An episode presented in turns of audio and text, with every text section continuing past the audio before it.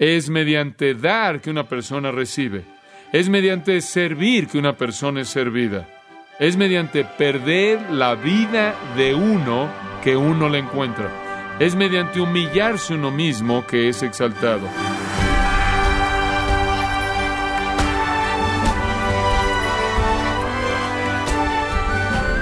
La letra de una canción dice, hay algo acerca de ese nombre. Y por supuesto, el nombre del que está hablando es Jesús. Ahora, sin duda, el nombre de Jesús debe ser precioso para cualquier cristiano, ya que centra nuestros pensamientos en el precioso Hijo de Dios, que pagó el precio por nuestros pecados. Pero, ¿es el nombre de Jesús el nombre sobre todo nombre que leemos en la Biblia? En nuestra lección de hoy, el pastor John MacArthur analizará el elevado nombre dado a Jesús por Dios el Padre. Puede que no sea lo que usted esperaba. Si tiene su Biblia a la mano, le invito a abrirla en Filipenses capítulo 2 y versículo 9 para continuar con nuestro estudio Cristo humillado, Cristo exaltado. Ahora, conforme vemos el pasaje, nos concentraremos en la maravillosa exaltación de Jesucristo llevada a cabo por Dios. Estaremos viendo cuatro puntos.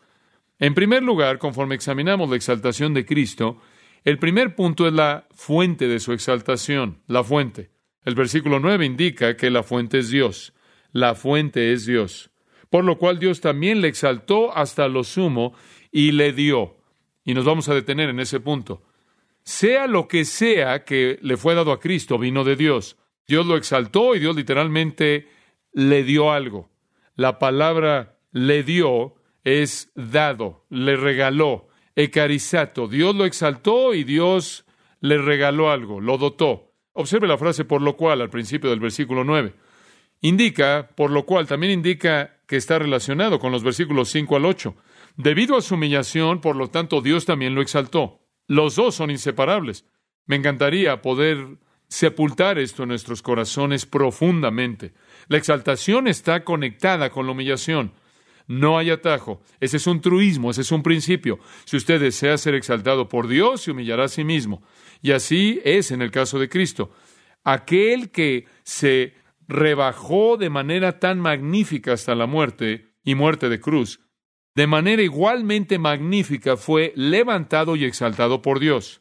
Observe la frase, Dios le exaltó hasta lo sumo. Ahí está el principio divino en operación y ese principio se aplica a su vida y a mi vida, a la vida de todo creyente. Permítame tratar de enriquecer su entendimiento de la superexaltación de Cristo al leer algunas escrituras. En Hechos 2.32, Pedro predicando en Pentecostés dijo, a este Jesús Dios lo resucitó, versículo 33. Por tanto, habiéndolo exaltado a la diestra de Dios. Entonces la exaltación de Cristo incluye la resurrección e incluye la coronación. Él fue resucitado y fue exaltado a la diestra de Dios. Él fue a sentarse al trono del Padre a su diestra, eso es resurrección y coronación. Esos dos elementos son parte de la exaltación de Cristo. En el quinto capítulo de Hechos, de nuevo leemos, Pedro y los apóstoles están hablando y dicen, el Dios de nuestros padres resucitó a Jesús. Versículo 31, Él es a quien Dios lo exaltó a su diestra como príncipe y salvador para conceder arrepentimiento a Israel y perdón de pecados.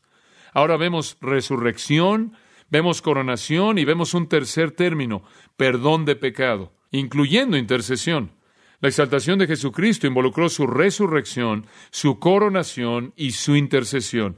Él intercede como aquel a quien Dios ha ordenado para perdonar pecados. En Efesios leemos aún más acerca de esto, acerca de la exaltación de Cristo.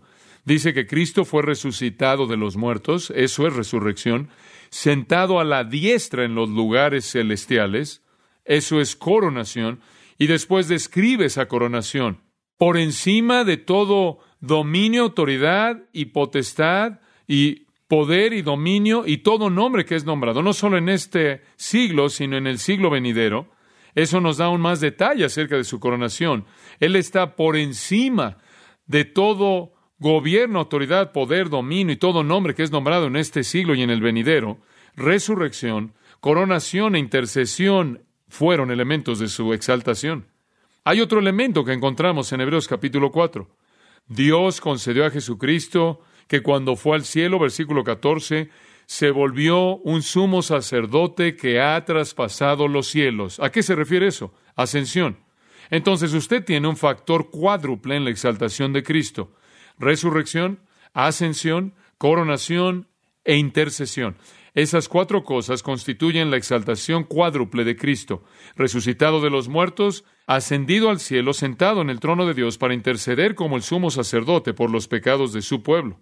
Ahora quiero que vea un segundo punto, y este es el punto clave en este texto. La fuente de su exaltación es Dios y el título de su exaltación es Señor. El título de su exaltación es Señor. Y usted sabe que este es algo que está muy cercano a mi corazón. Quiero que escuche cuidadosamente conforme lo vemos juntos. El versículo 9 dice que Dios le exaltó hasta lo sumo y le dio a él esta frase clave, el nombre, el nombre. Artículo definido, el nombre que es sobre todo nombre. Ahora permítame hacerle una pregunta. ¿Cuál es el nombre que es sobre todo nombre? Solo puede ser un nombre y quiero que piensen esto. Solo puede ser un nombre. Sea cual sea el nombre, Hebreos 1.4 dice que es más, es un nombre más excelente que el que tienen los ángeles. Sea cual sea el nombre, es coherente con las Escrituras, Antiguo y Nuevo Testamento. Implicará no solo un medio de distinguir una persona de otra, como usamos la palabra Bob y Juan, sino que implicará algo de la naturaleza de Cristo, algo de su persona, revelando algo de su ser interior. No solo será un título para distinguirlo de los otros seres, sino que será un título que literalmente haga que Él esté por encima de cualquier otro ser. Será un título que es característico de su esencia, que lo identificará como superior a todos los otros seres, porque es el nombre que es sobre todo nombre. No hay un comparativo aquí. Este no es un comparativo, es un superlativo. No es un nombre comparativo para efectos de distinción. Es un nombre superlativo, uno que va más allá de los demás. Dice usted, bueno, ¿por qué Dios le va a dar un nombre? Dios lo exaltó hasta lo sumo le dio un nombre, le dio el nombre. Bueno, permítame darle un poco de historia. ¿Se acuerda de un hombre en el Antiguo Testamento llamado Abraham? Abraham se reunió con Dios, Dios hizo un pacto con él, Dios entró en una relación única con Abraham. ¿Y qué hizo Dios con su nombre? Lo cambió y lo llamó qué? Abraham en hebreo. Abraham con H intermedia. Recuerdo un nombre llamado Jacob. Dios entró en una relación única con Jacob y le dio su nombre Israel. ¿Se acuerda en el Nuevo Testamento un hombre llamado Simón? Jesús lo llamó a seguirlo y Jesús le dio a ese hombre un nuevo nombre y su nuevo nombre fue Pedro, cuando entró en una relación única con él. ¿Se acuerda que con la iglesia en Pérgamo y la iglesia en Filadelfia, en Apocalipsis 2.17 y Apocalipsis 3.12, el Señor prometió que aquellos que vencieran, Él les daría un nuevo nombre? Bueno, si usted se acuerda de todo eso, y esos son unos cuantos recordatorios, usted recordará que los nuevos nombres son dados de manera única para señalar o enfatizar una etapa definitiva en la vida de una persona. Y Dios ha hecho eso de manera única a lo largo de la historia de redención. Y aquí Él lo hace inclusive en el caso de Cristo, y es sorprendente. Él literalmente le da a Cristo un nombre. Él le da un nombre a Cristo. No es un nombre que nos sorprenderá o nos asombrará. Él ha tenido muchos nombres. Él ha sido llamado Jesús, Cristo, Hijo de Hombre, Hijo de Dios, Mesías. Pero Él aquí recibe un nuevo nombre. Ahora algunos dicen, sí, es el nombre Jesús, porque en el versículo 10 dice, para que en el nombre de Jesús toda rodilla se doble. Algunos han dicho que el nuevo nombre es Jesús. ¿Es ese un nuevo nombre para Jesús? No. No puede ser el nombre Jesús, porque Dios no puede darle el nombre Jesús en su exaltación. Dios le dio el nombre Jesús en su qué? En su nacimiento. Llamará su nombre Jesús, porque Él salvará a su pueblo. No puede ser el nombre Jesús, porque Jesús no es un nombre que es sobre todo nombre. De hecho, hay muchas personas que se llaman Jesús. Y no puede ser el nombre Jesús, porque esa no es la implicación aquí en el contexto. Ahí en el versículo 11 dice que toda lengua confiese que Jesucristo es, ¿qué? El Señor. Entonces, ¿cuál es el nombre? Señor. Ese es el nombre. Dios le dio el nombre que es sobre todo nombre. Y el nombre que es sobre todo nombre es Señor. El que es Señor está a cargo, ¿no es cierto? Ese es el nombre que es sobre todo nombre. Ese es el nombre supremo. Ese, por cierto, es un equivalente en el Nuevo Testamento al nombre en el Antiguo Testamento de Dios Yahweh, el nombre de Dios Jehová, el cual significa gobernante soberano. Significa liderazgo en base a poder y autoridad. Y a partir de su humillación, Él se convierte en el gobernante. Él se vuelve Señor. Escuche, Él ya había dado pistas de que este iba a ser su nombre. Pilato lo vio y se preguntó si era un rey. Se preguntó si realmente era un amo y Él reconoció que Él era Señor. Tomás lo vio y Él dijo, Señor mío y mi Dios. Fue evidente a lo largo de su vida que Él era el Señor vivo, pero aquí en su exaltación, Él de manera formal y oficial recibe el nombre Señor. Él ahora lo tiene como el Dios hombre. Él fue el Hijo del Hombre en la tierra.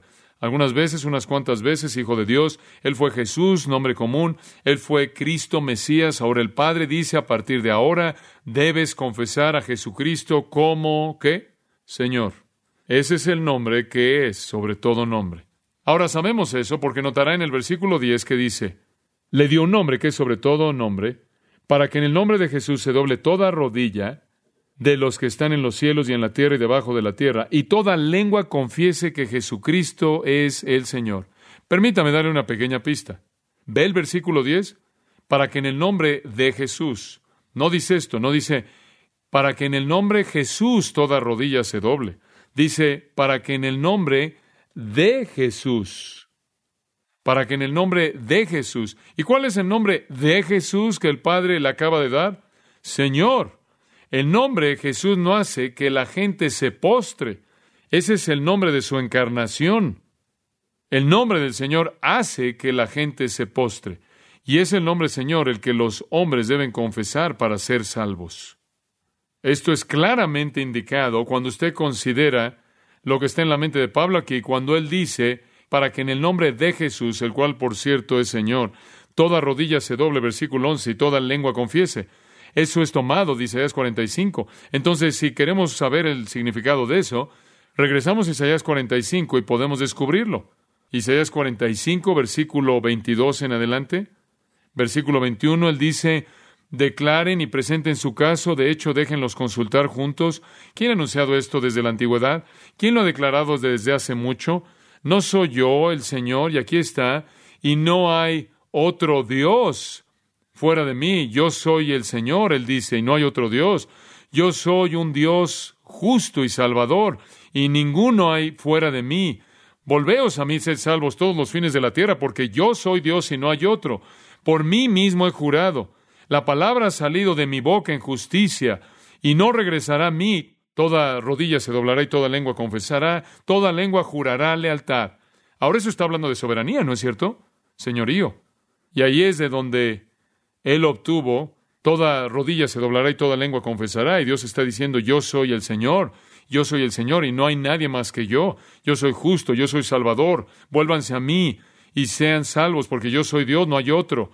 Yo he jurado por mí mismo, en otras palabras, yo estoy a cargo, no pido nada, no necesito otra autoridad. La palabra que sale de mi boca es todo lo que hay y nunca regresa y se van a postrar ante mí, se van a postrar ante mi señorío. Y entonces cuando él dice que él tiene un nombre, un nombre ante el cual toda rodilla se doblará, un nombre ante el cual toda lengua debe confesar, ese nombre no puede ser Jesús, ese nombre debe ser ¿qué? Señor. Ese es el contexto de Isaías 45. Ese es el único nombre que tiene sentido en el contexto que debemos confesar a Jesucristo como Señor. Como Señor. Ahora escúcheme cuidadosamente. ¿Es Jesucristo Señor? Sí. ¿Quién lo declaró como Señor? El Padre. El Padre lo exaltó y le dio un nombre, y el nombre que le dio fue el nombre Señor. Y Señor está sobre todo otro nombre. Si usted es Señor, usted está sobre cualquier otro nombre. ¿Implica deidad? Sí pero lleve el poder de soberanía. No es solo decir tú eres Dios, es decir que tú como Dios gobiernas. Tiene que significar eso.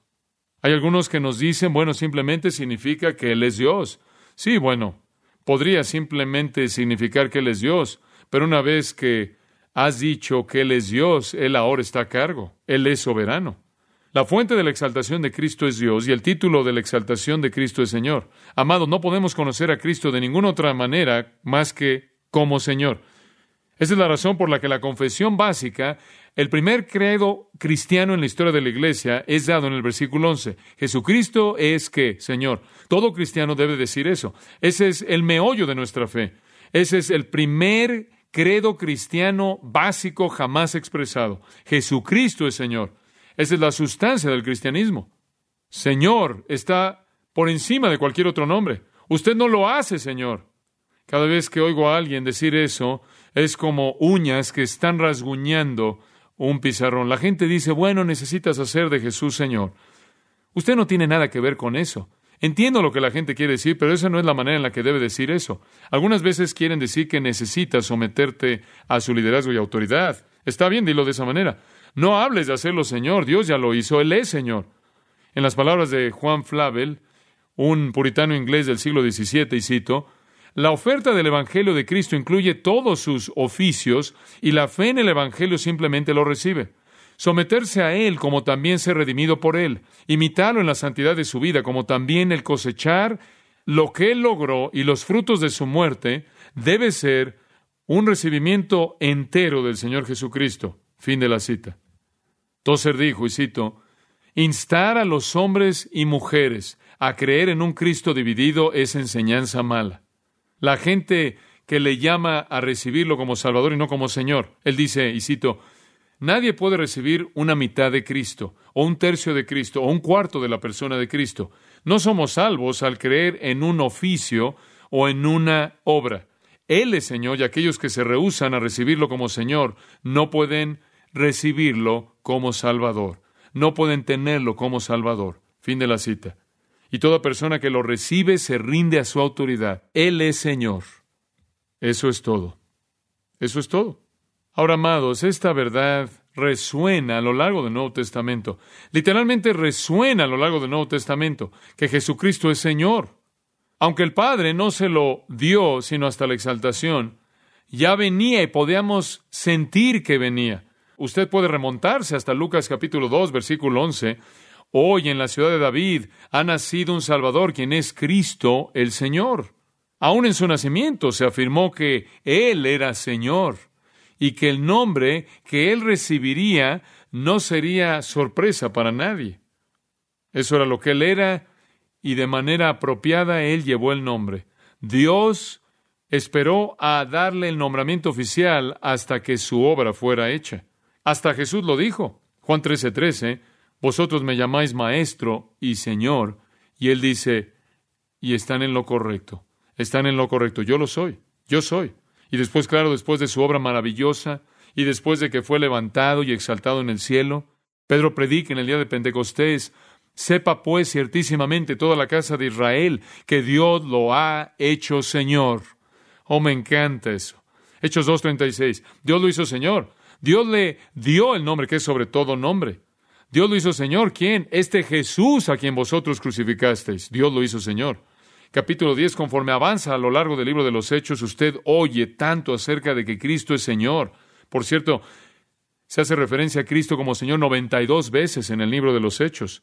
Dos veces como Salvador, 92 veces como Señor. Hechos 10:36 dice, la palabra que Él envió a los hijos de Israel, aquí está el mensaje de los apóstoles, predicando paz a través de Jesucristo, Él es Señor de todos. ¿Predica usted a Cristo? Predíquelo como Señor. ¿Predica usted a Cristo? Predíquelo como Señor.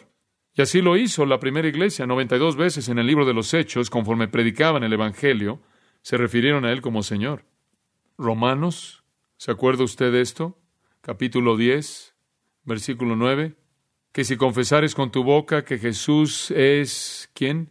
el Señor y creyeres en tu corazón que Dios lo levantó de los muertos, serás salvo, porque con el corazón el hombre cree, resultando en justicia, y con la boca confiesa, resultando en salvación, porque la Escritura dice, porque todo aquel que cree en Él no será decepcionado, porque no hay distinción entre judío y griego, porque el mismo Señor es Señor de todos, eso es lo que Él es, y usted lo confiesa, no solo como Señor de edad, sino Señor de todos. Él es Señor sobre todos, abundando en riquezas, dice, y todo aquel que invocar el nombre del Señor será salvo.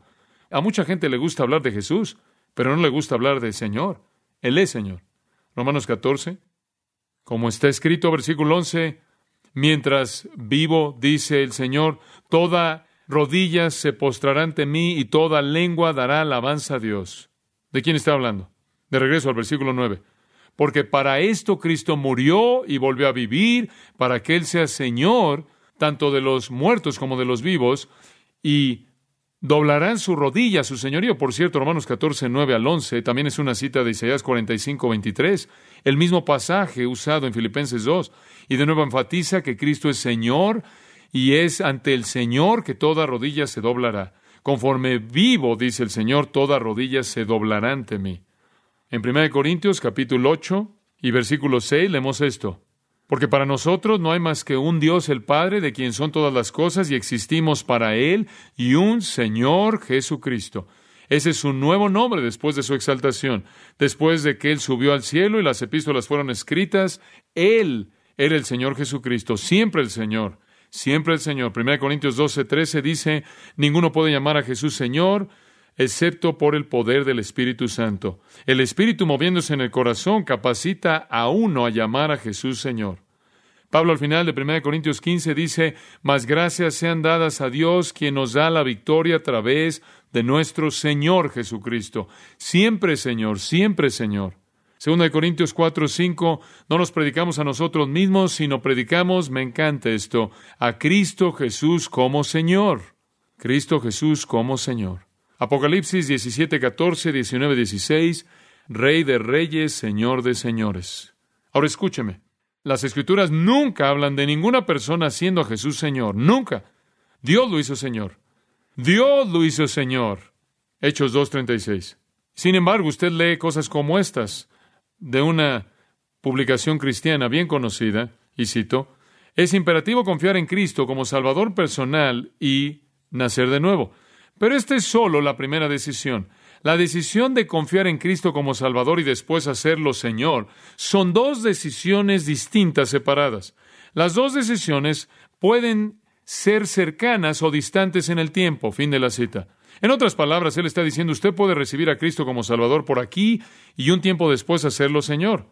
Pero la salvación siempre debe preceder al señorío. Él escribe, es posible ser salvo sin nunca ser de Cristo el Señor de su vida.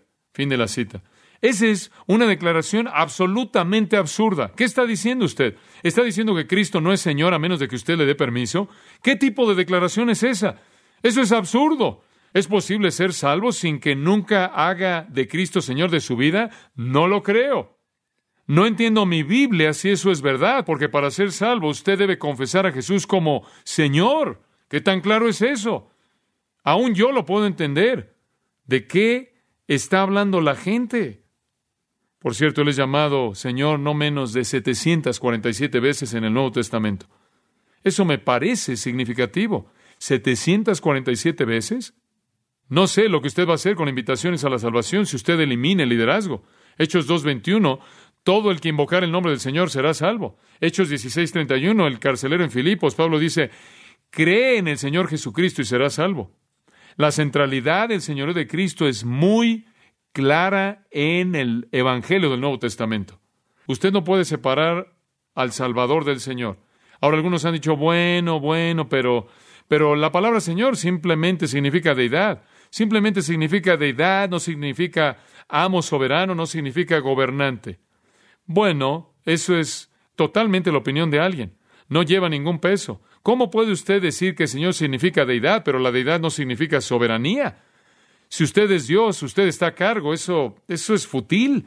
Ese argumento no se mantiene en pie. Esa es una separación imposible porque algo inherente al ser de Dios es la autoridad, el dominio, el gobierno, el derecho de mandar, todo está ahí. Si usted dice es Dios, lo ha dicho todo. Aún desde un punto de vista lingüista, la palabra Señor es curios y curios de manera abrumadora se refiere a la idea de gobernante, de gobierno, de gobernar. De hecho, la palabra es usada para referirse a personas que ni siquiera son Dios porque son gobernantes.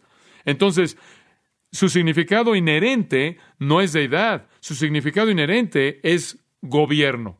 La palabra curios, para darles un poco de trasfondo acerca de la misma, comenzó a significar amo o dueño. Siempre era un título de respeto se volvió en el título oficial de los emperadores romanos. El emperador romano en el griego era el curios, en el latín era el dominos, el cual significa amo y señor. Se volvió un título de las deidades paganas. Fue la palabra griega de la cual el hebreo fue traducido, la palabra hebrea Yahweh o Jehová.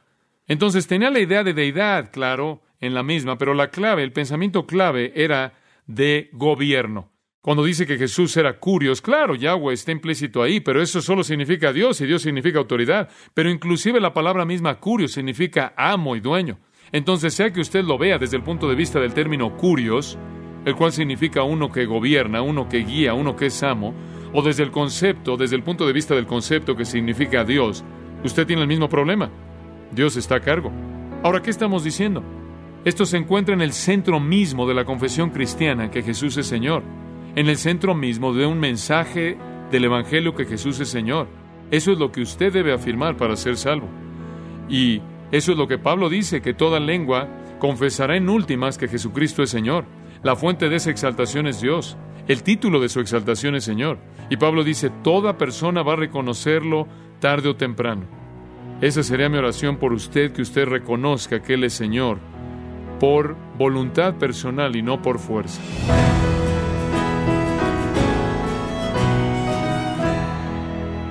De esta forma, el pastor John MacArthur concluye su lección de hoy acerca de la exaltación de Cristo, parte del estudio Cristo humillado, Cristo exaltado.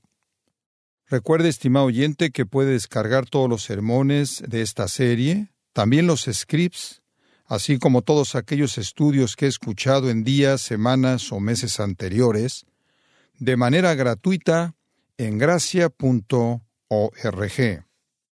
Y quiero recordarle, estimado oyente, que tenemos a su disposición el libro La verdad sobre el señorío de Cristo, escrito por John MacArthur centrado en el carácter de Dios, desafiando a los lectores a poner a Cristo en el centro de sus vidas. Y puede adquirir la verdad sobre el señorío de Cristo en nuestra página en gracia.org o en su librería cristiana más cercana. Si tiene alguna pregunta o desea conocer más de nuestro ministerio, como son todos los libros del pastor John MacArthur en español o los sermones en CD, que también usted puede adquirir, escríbanos y por favor mencione la estación de radio por medio de la cual usted nos escucha en gracia a vosotros. Es importante conocer no solo el país y ciudad de donde usted nos escucha, sino también la radio. Para quienes contactan nuestro ministerio por primera vez, pueden solicitar una copia del mensaje de promoción sin costo alguno, un mensaje por oyente únicamente. Si usted vive en los Estados Unidos o Puerto Rico, escríbanos a Gracia Vosotros, P.O. Box 4000, Panorama City, California 91412. O puede escribirnos a través del siguiente correo electrónico radio arroba y queremos agradecerle desde el fondo de nuestro corazón su tiempo y sintonía, y en nombre de John MacArthur y del personal de este organismo, invitarle para que nos acompañe en la próxima edición y así juntos continuar desatando la verdad de Dios un versículo a la vez, en gracia a vosotros.